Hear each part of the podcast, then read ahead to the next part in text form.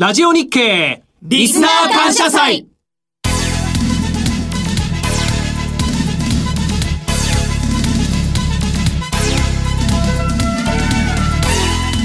楽天証券プレゼンツ先取りマーケットレビュー。リスナーの皆さんこんにちは。大里清ですここからの時間は楽天証券プレゼンツ先取りマーケットレビュースペシャルをお届けしていきます。毎週水曜日の夕方4時から生放送していますこの番組。今日はラジオ日経リスナー感謝祭のスペシャルバージョンとしましてラジスペシャルバージョンとしまして楽天証券の精鋭アナリストに年後半の国内外の見通しなどをじっくりと伺っていきます。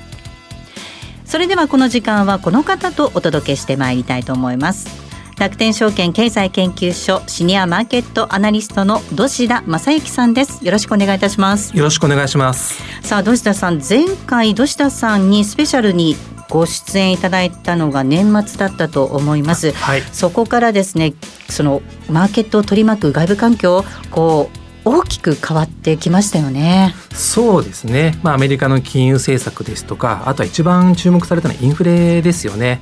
で、まあ、あっという間にこう2022年も半年経ってしまったといったところもありますので、はい、じゃあ年末にかけてですね、まあ、どういった相場見通しもしくは戦略立ったらいいのか、まあ、そういったヒントになるかどうかわからないんですけれどもまあ、今のですね、はい、今のマーケットの状況とですね今後のポイントこういったところを皆さんと一緒に見ていこうかなと思ってます。土田さんの資料については番組のウェブサイトからダウンロードいただけます。土田さんの資料は番組のウェブサイトからダウンロード可能です。ぜひ資料をご覧いただきながらお話聞いていただきたいなと思います。それでは番組を進めていきましょう。この番組は楽天証券の提供でお送りします。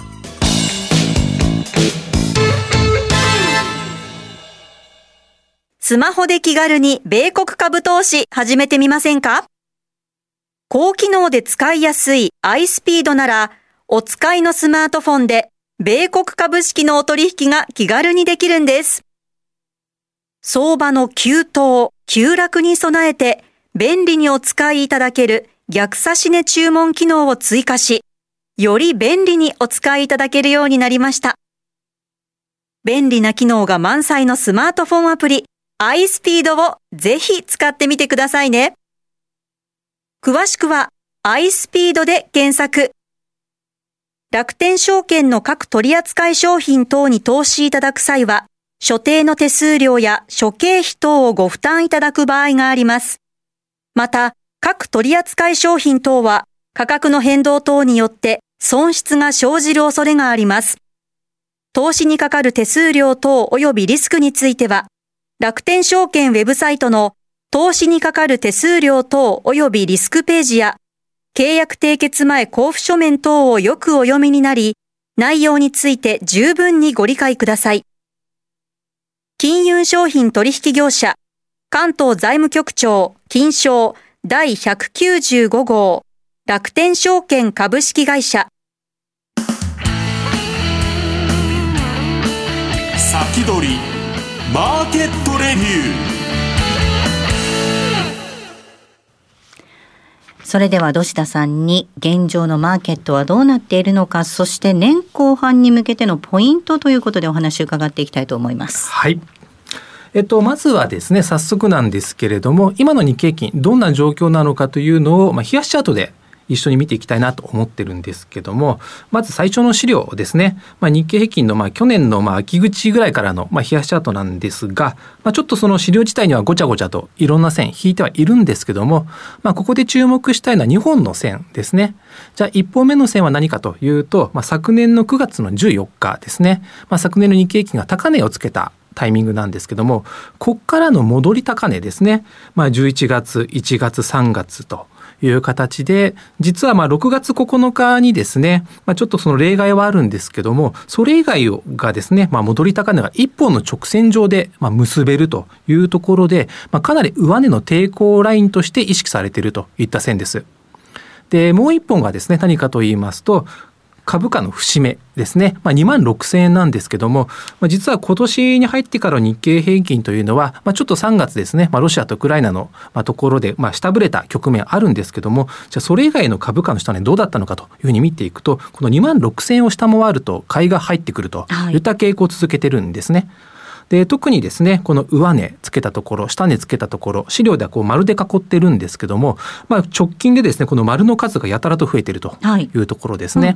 まあこの上値ラインとこの2万6000のラインでですねいわゆるこう三角形を描いているような形で、まあ、チャートに詳しい方はよくこう三角持ち合い三角保ち合いと言ったりするんですけども、まあ、ざっくりですねこの三角保ち合いというのを形成しつつあってその三角形の先端が見えてきているという状況です。でこのいわゆるこう保ち合いという形なんですけども、まあ、ちょっと上に行くか下に行くかまだわからないんですが、はい、抜けた方向に、まあ、相場の勢いが出やすいといったところありますので、まあ、間もなくですねあのアメリカと日本の、まあ、決算シーズン入りというところもありますので、まあ、この決算シーズンを境にですねきっかけとして、まあ、どちらかにですね抜け出る可能性があるといった状況になってます。はい、本当にこう三角形が収縮してきてエネルギーが溜まっているという状況になっています。で決算発表がどっちの方向に行くのかきっかけになるのかっていうところなんですよね。ね。もうちょっと長い、えーと、足で見てみるとこの動きっていうのをなんとなくイメージしやすかったりするんでしょうか？そうですね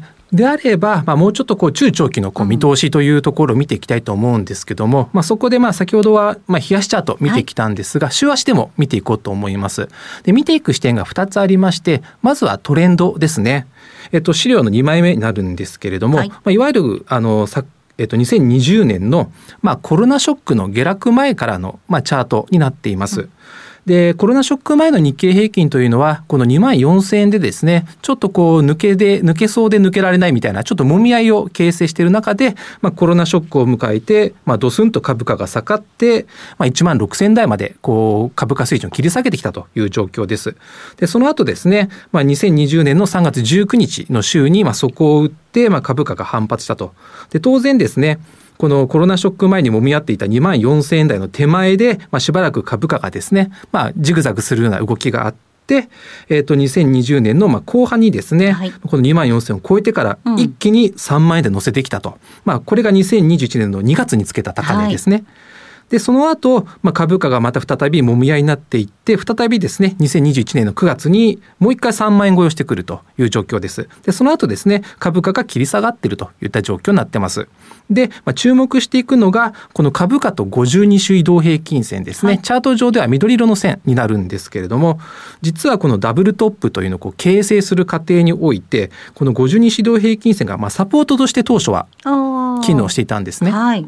でこれが、まあ、抵抗、まあ、この株価が52指導平均線を下抜けてしまって、うん、下抜けてで今度は抵抗として機能しているとい。う状況ですので、はい、まあ今の現状で見ていくと日経平均というのは中長期的にはまだダウントレンド、まあ、下落トレンド形成中といったところになっています。ですので、まあ、ここをですね、まあ、再び上昇基準に戻すには、この52指導平均数を超えていく必要があるというところですね。はい。これ、あの、偶然というか、まあ、チャートはよく表してるんだと思いますけど、去年12月の時点でサポートだったものが抵抗になってきたっていうことで、ちょっと、あの、金利の動き、それからインフレっていうのがものすごくこう、意識し始めたところで、抵抗に変わってきてるっていう感じなんですかね。そうですね。で、もう一つの見方というのが、まあ、株価の水準ですね。まあ、先ほどのこのダブルトップ、トレンドという見方に加えてですね、株価の水準で見ていくと、まあ、日経金が最初にまあ3万円をつけてからですね、えっと、しばらく、大体これ47週間ぐらいなんですけども、はい、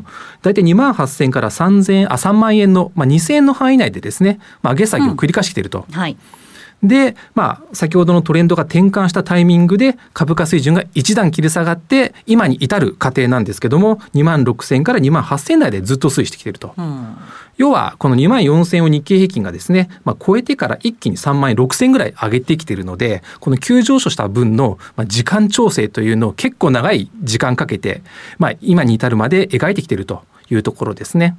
これだけちょっと見てみるとこの後2万4千円から2万6千円のもみ合いになっちゃうのかな なんて勝手に思っちゃったんですけど、どうですか土田さん？そうですねその可能性はあると思います。うん、ですのでそこの辺ですね株価材料を追っていきたいと思います。はい、で資料とですねちょっと飛ばしちゃうんですけども。はい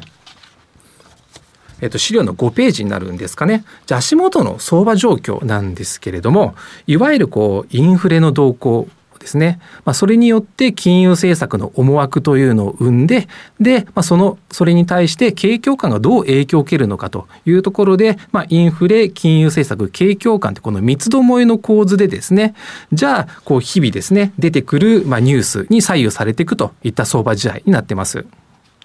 この本当にまさに金融政策、インフレ、そして景況感どうなっていくのか、もうここに来てスタグフレーションなんていう話ももう出てきてますもんね。そうですね。ですので、まあ、いわゆるこうインフレが落ち着くのが先か、うん、まあ、景気が減速もしくは後退してしまうのが先かみたいなところのスピード感っていうのがですね、うん、まあ、ちょっとこう今の相場の焦点になってますので、であれば、まあ、やはりこの今回迎える決算シーズンというのは非常に注目されてしまうというところですね。えっと決算見るにあたって、まあ円安も進んでいるっていうこともありますますが、どんなところ日本企業の決算のポイントになりそうですか？そうですね、いくつかポイントはあるんですけれども、まあ、この後のですね、コーナーでも紹介するんですが、個人的に注目しているのは、まあ、中国ですね。あとアメリカの金融政策といったところです。はい。えー、そのあたりについては、この後のコーナーで伺っていきますが、続いてでアメリカの株価も確認しておきたいと思います。で、ね、アメリカのじゃあ今の株式市場のトレンドってどうなのかといったところを、まあ、ニューヨークダウとナスダックで見ていきたいと思うんですけどもまずはニューヨークダウですね。週足のチャート用意したんですが、まあ、ちょっとこれもごちゃごちゃといろいろ書かれてるんですけどもこちらもですねアメリカ市場もちょっとまあ下落トレンドを継続中というところです。まず一つ目がそのボリンジャーバンドですね。まあ、このチャート上にプラス2シグマからマイナス2シグマって書かれているところなんですけどもまあ、株価がこのマイナス2シグマとマイナス1シグマの間を行ったり来たりしながら、まあ、株価が下げているというところで、はいうん、でこの状況というのはこのバンドウォークという形で、うん、まあ、トレンド継続中なんですね。なので少なくともまだ底打ちの確認ができていないと。でさらにですね、まあ、コロナショックの安値、まあ、2020年の3月27日の週と、まあ、今年の高値ですね1月7日、まあ、これを基準とした、まあ、ギャングル水色の、まあ、トレンドラインを引いたものなんですけども現在は 2×1 ラインというところでなんとかここで踏みとどまれるかどうかというところに位置していると。でしかもですね、まあ、この株価水準過去に遡っていくとコロナショック前の水準でもありますので、まあ、景況感の悪化というのを織り込み始めるとこの線を下回っていっていわゆるこう下値をトライするような動きになりかねないというところがあるのでちょっと微妙なところに位置しているという感じですね。ちょうど本当に2万、えっと、2×1 のところと、はい、えっと、このマイナス2シグマじゃなくて、これは3万円、あ、3万ドルのところですね。そうですね。ここがちょうど重なるような感じで、今、ここを抜けるかどうかっていうところなんですね。はい、なので、まあ、企業の経営況感が悪化すると、ちょっと注意が必要という形ですね。はい、でナスダックも、まあ、基本的には見方は一緒です。はい、まあ、ボリンジャーバンドが、まあ、いわゆるバンドウォークになってますねと。で、ギャングルもですね、まあ、ナスダックはもう一段階、まあ、低くなってまして、まあ、当然グロース株が集まってる市場ですから、はい、まあ、金利の上昇とかに敏感っていうところを踏まえたのかもしれませんけども、えー、まあナスダックもギャングルで見ていくと今度は 3×1 ライン、まあ、ニューヨークダイヤル1段切り下がったところが、まあ、いわゆるこう下値として意識されている部分があるというところありますのでちょっと注意が必要かなという状況ですね。はい。えではこの後 CM を挟みまして、えー、土田さんにじっくりとお話を伺っていきます。決算のポイントそれから中国などについてもお話を伺っていきます。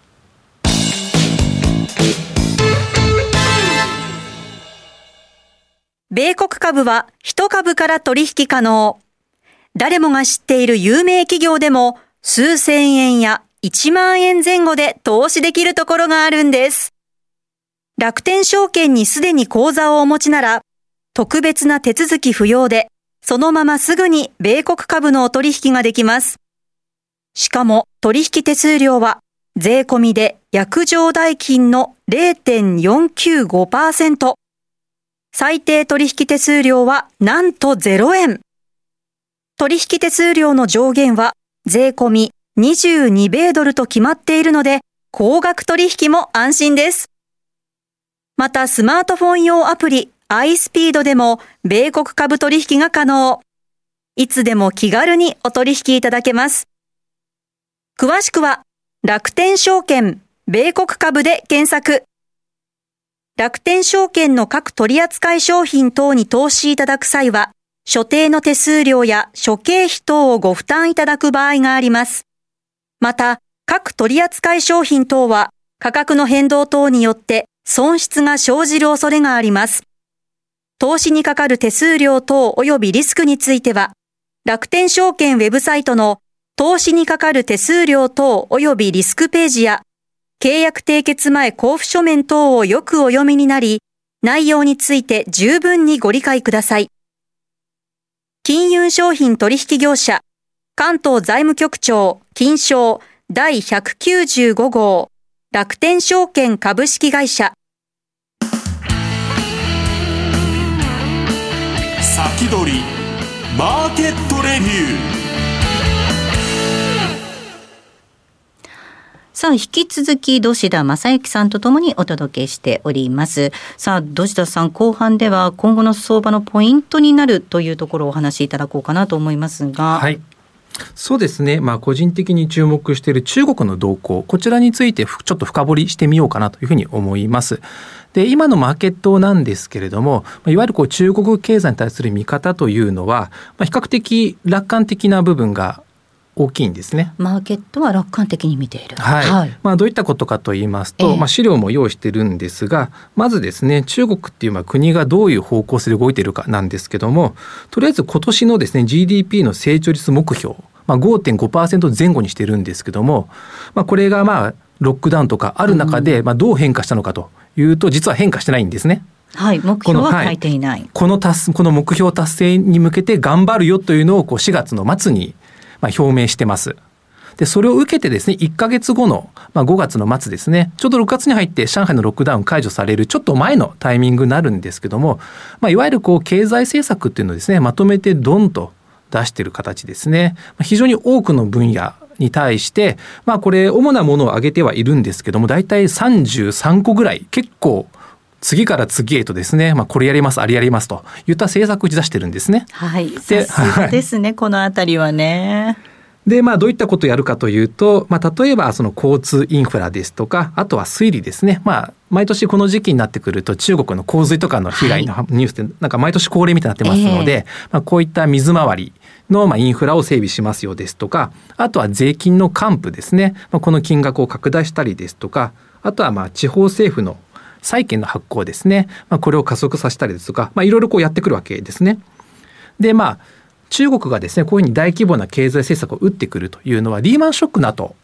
もあったんですけどもその時にはですね4兆元の経済対策という形でものすごい規模の、まあ、経済対策を打ってきたという形で、まあ、翌年のですね中国の GDP って2桁の成長をこう迎えたというぐらい効果があったんですけども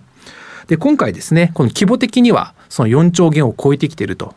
いったところありますのでまあ足元ですね、この4月から4月から6月期というのは中国経済の最悪期で、まあ、年後半、まあ、年末に向けては、まあ、こういった政策が、まあ、効果を発揮して急回復するだろうというのが、まあ、基本的な見方になっています。今あの中国をめぐる話題というとそのまあロックダウンも含めてなんですがあまりそのいい話題が私なんかからすると出てないのかなっていう感じがあります。ただ本当にこう今紹介していただいたそので政策を見てみると大胆な政策をいろいろね中国はやることができるあの行うことができるっていうところなんですが土田さんこれあのリーマンの後と違うのは、えっと、世界がこうデカップリングに向かっているじゃないですか。はい、でこの中国の大胆な政策が世界経済の倹約になるのかなどうなのかなっていうところもあると思うんですが。そうですね実はそこが非常に微妙なところになってまして、うん、まあ、実はこう今中国が目指している方向性と現実とのギャップというのがちょっと生まれてきてるわけですね。はい、じゃあ今こう中国がまあ中長期的にどういうふうなまあ経済体制を作ろうのか、作りたいのかというとですね、はい、まあ総循環政策といって、まあ一言で言うと内需の循環と外需の循環をこう掛け算で、まあ、コラボレーションして、まあ、国をですね安定的に発展させていきましょうといったところなんですけどもただ今懸念されているのがこの外需の循環なわけですね、はいえ。ー、まあ、米中対立なんかもそうですしあとはこのゼロコロナ政策によって、うん、まあ、中国の経済活動がストップいつストップするかわからないっていうリスクが生まれてきてしまったわけですよね。まあ、当然海外の企業が、まあ、中国にまあ工場とかを作っても、まあ、物流が止まったり工場が止まったりといったところで、まあ、計画的なビジネス活動ができないんじゃないかと。あと、まあ、いわゆるこうトップダウンが強い国ですので、まあ、いつどういう政策を出してくるかわからないとなってくると、まあ、このコロナが落ち着けばですね、まあ、中国の経済活動が再開するだろうっていう見方も強いんですけどもただそれと同時に中国っていう国に対するカントリーリスクっていうのが意識されてきたと思うんですね。はいえー、なのでこれまでのように再び勢いが戻ってくるかどうかというのはまず微妙になってきたというところが、まあ、1点目ですね。で2つ目がですね、まあ、昨年も話題になった不動産業界ですね、はい、中国の恒大集団。そうですね、はい、実はこの懸念というのが、まあ、中長期にわたって中国経済に影を落とす可能性があるというところです。まあ、どういった流れかというのは資料の方に細かく載せてはいるんですけれども、いわゆるこう不動産デベロッパーを中心にですね、まあ、中国経済ってある程度回ってた部分があるんですね。うん、で、これに対して、まあ、例えば銀行のまあ融資ですとか、あとはその個人が個人もしくは企業がですね不動産のテナントを買うところに対する規制をかけたりとか、まあ、それをやってしまったがたまにですねこの歯車がちょっと繰り始めてきたと。うんでどういったことかというと、まあ、地方政府のまあ財政が悪化したりですとかあとはその不動産デベロッパーが手掛けている開発案件ですね、まあ、これがまあ遅れてしまったり止まってしまったりといったところに対するあの他の業界への影響ですよね。当然このゼネコンなんかもきついですし、はい、まあ、家が完成すると、まあ、当然こう内装を手掛ける業者さんもきついですし、うん、まあ、それを購入した、まあ、投資家ないしはこの個人がですね、えっと、家具を買ったり電化製品買ったりとか、まあ、結構幅広いところに影響が、ね、はい、出てきやすいというところもありますしあとまたゼロのコロナ政策との悪循環ですね。こういったところもあると。でもう一個はその金回りですね。はいうん、まあ、今回のこう一連の不動産業界の業績悪化環境悪化によって地方政府がまず財政悪化になっちゃったと。いうところですね。要は地方政府がですね、土地を貸し出して、その資金で、まあ、地方政府の財政を回しているといった側面があって、それが滞っちゃってると。で、あとはこのデベロッパーがですね、資金集めのために、まあ、いろんな金融商品を発行してるんですけども、このデベロッパーが苦しくなってるんで、それが戻ってこないみたいなところも出てきていると。なので、一番心配しているのは、この金回りといったところですね。一部の銀行ではなんか取り付け騒ぎみたいなのが起きてるなんていうニュースも見たんですけど、はい、そうですね、まあ、これが本当に中国の一部なのか、うん、もしくは至る所でこういった現象が起きているのかといったところは非常に大きいと思います。はい、で特に中国というのはいわゆるキャッシュレス決済。はいはいはい。そうですね。すごい進んでるんですよね、はい、日本以上に普及してるわけですよね。うん、であれば普段現金はそんなに必要ないはずなんですよ。はいなってくるとそのいわゆるその現金が下ろせないっていう状況はどういうことかというと、うん、もしかするとこの銀行に対する不安を持った中国の方たちがですね、まあ、ちょっと銀行どうなるか分かんないから現金を引き出そうという動きが広まっちゃってるのか、うん、もしくはあの経済中国経済の中でですね、まあ、うまくお金が回らなくなってしまって現金が手当てできなくて払えなくなっちゃってるのかとなってくると実はこう一部のですねまあ、その顧客が騒いでるっていうふうな事件として扱うんではなくてもしかするとこう金回りが悪くなると当然経済って一気に悪くなっちゃいますんで実はこの動向というのは注意しておくべき必要があるのかなというふうに思います。はい、一方でその世界経済経済の体温計ではないですけどあのコモディティの価格っていうのもここに来て低下しつつありますよね。そうですねでよく注目されるのは銅の価格なんですね。この中国経済とこの銅のこの価格というのが、まあ、結構連動してるんじゃないかみたいな見方が、まあ、マーケットにはありますのでじゃあそのマーケットでですねこの銅の価格の動きっていうのを週足チャート、はい、まあ、銅の先物なんですけども用意したんですけども実はこう低下傾向が続いていてまだ反発してないんですね。そうですね。これすごい落ち方してますね。はい、で、まあ先ほど中国がですねまとめて経済政策をどんと出しましたといった話したんですけども、はいえー、それって5月の末じゃないですか。うん、であれからもう6月が終わって7月も半ば1か月半ぐらい経ってるわけなんですが。